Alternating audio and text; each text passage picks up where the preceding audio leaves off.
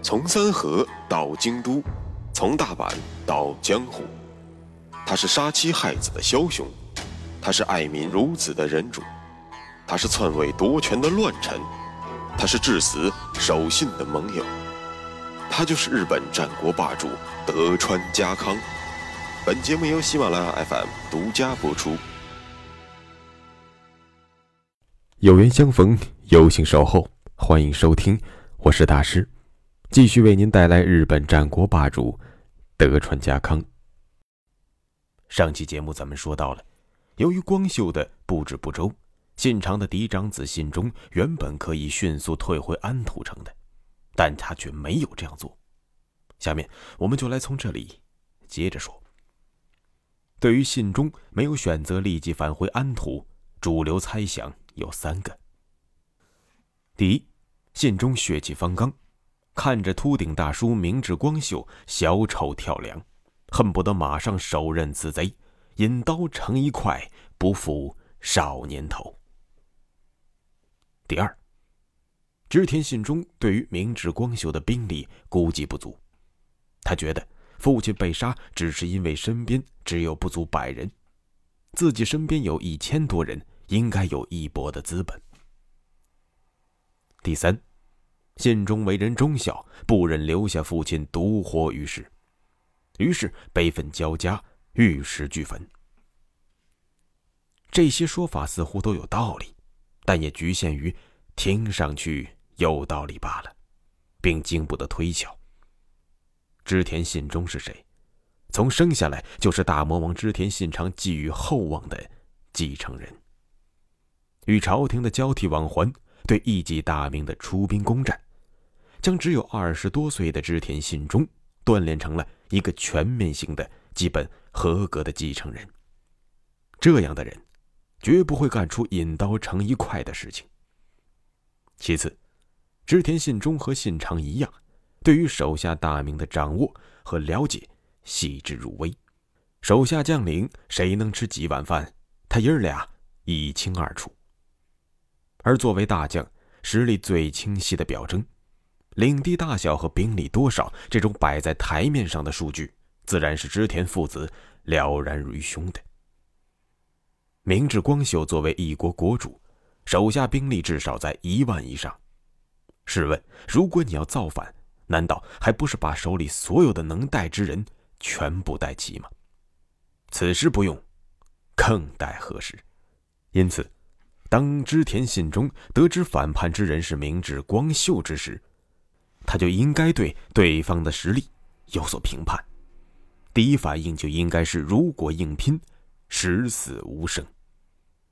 再来说第三点，就是所谓的父子连心，不忍独活，其实也说不通。家庭环境对于孩子的成长影响是深入骨髓的。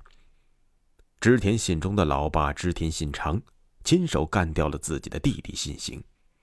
信中的养母阿农更是生活在一个先是哥哥杀爸爸，接着是丈夫信长打完大舅哥打侄子的斋藤家。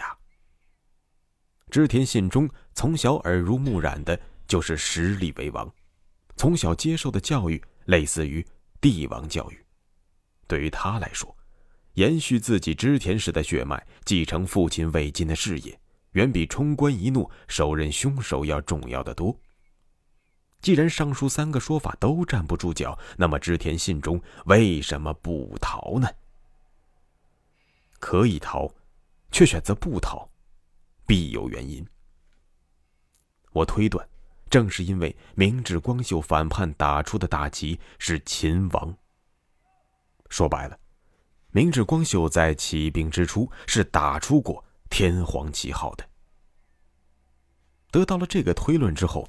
我们对于织田信忠令人费解的行为就更容易理解了。当信忠听到了光秀反叛的消息，第一反应当然是逃，因为留下来绝无生还的可能。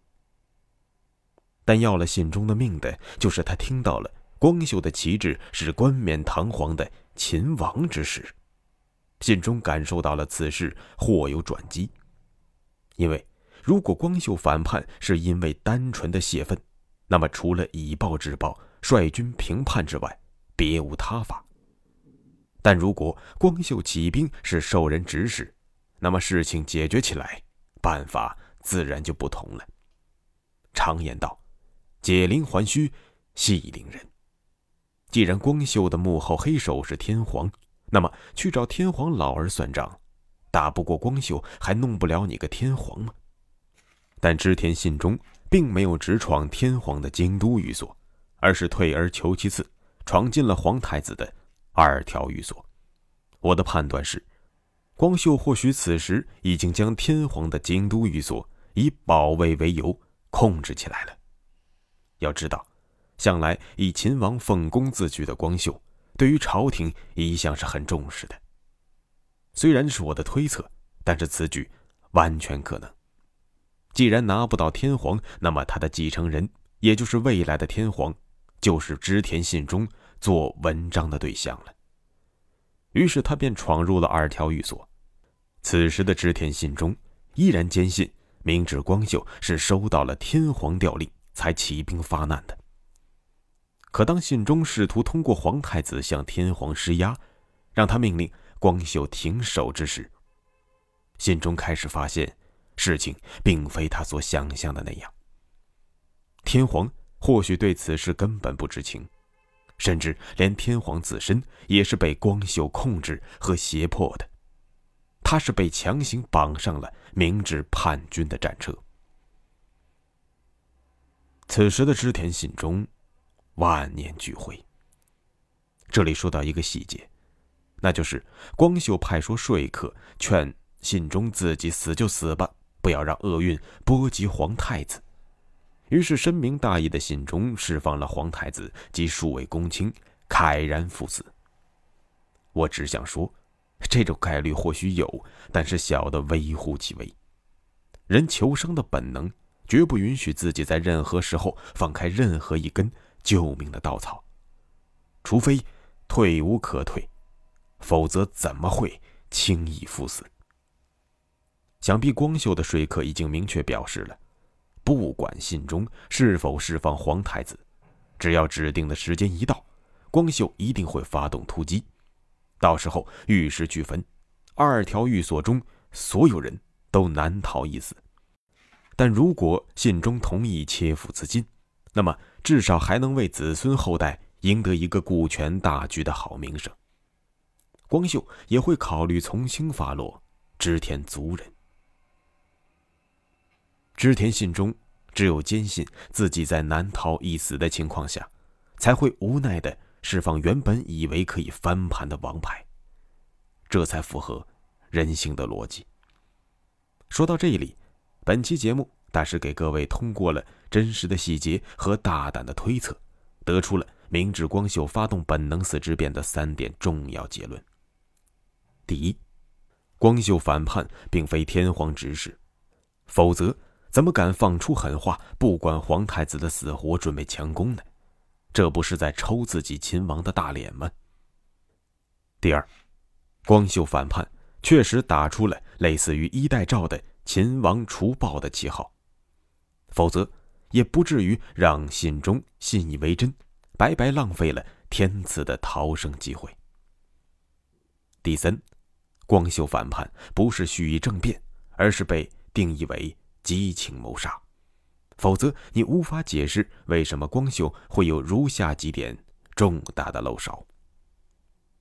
第一，光秀在忙着诛杀信长的时候，忘记了距离信长只有四公里的织田家根正苗红的继承人织田信忠。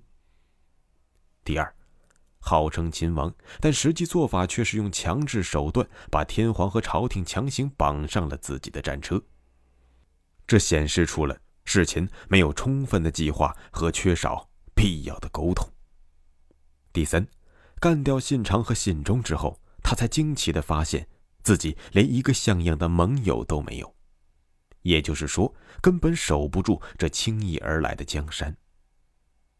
收到光秀讨逆文书的大明，对于光秀联络都充耳不闻，作壁上观。大家有的看热闹，有的看笑话。有的胆战心惊，有的准备讨伐，但就是没有一个响应光秀的号召。这还不能说明明智光秀是毫无准备的激情杀人这一点吗？说到这里，我不禁想到了统帅辫子军的辫帅张勋。这位老兄也是一位非常耿直的人。在他鼓动溥仪复辟之前，他做好了充分的准备工作。可当他起事之后，却惊奇的发现，之前红口白牙答应的好好的大小军阀，纷纷翻脸不认账了。最后，让老张成为了历史上孤独的小丑。张勋的底牌和他的逻辑原点，正是他觉得。他所作所为天然就是得民心的，是正派的，是具有大义名分的。他觉得要收拾府院之争留下的烂摊子，就必须靠中央集权来统御各方。况且他心中还深埋着忠君之梦。既然路径是对的，名分是正义的，那么天下诸侯和子民何以不云集响应呢？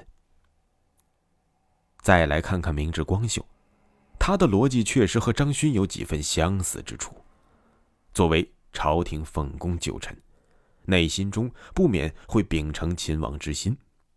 不可一世、日益张狂的织田信长，确实成为了日本的不稳定因素，人人得而诛之。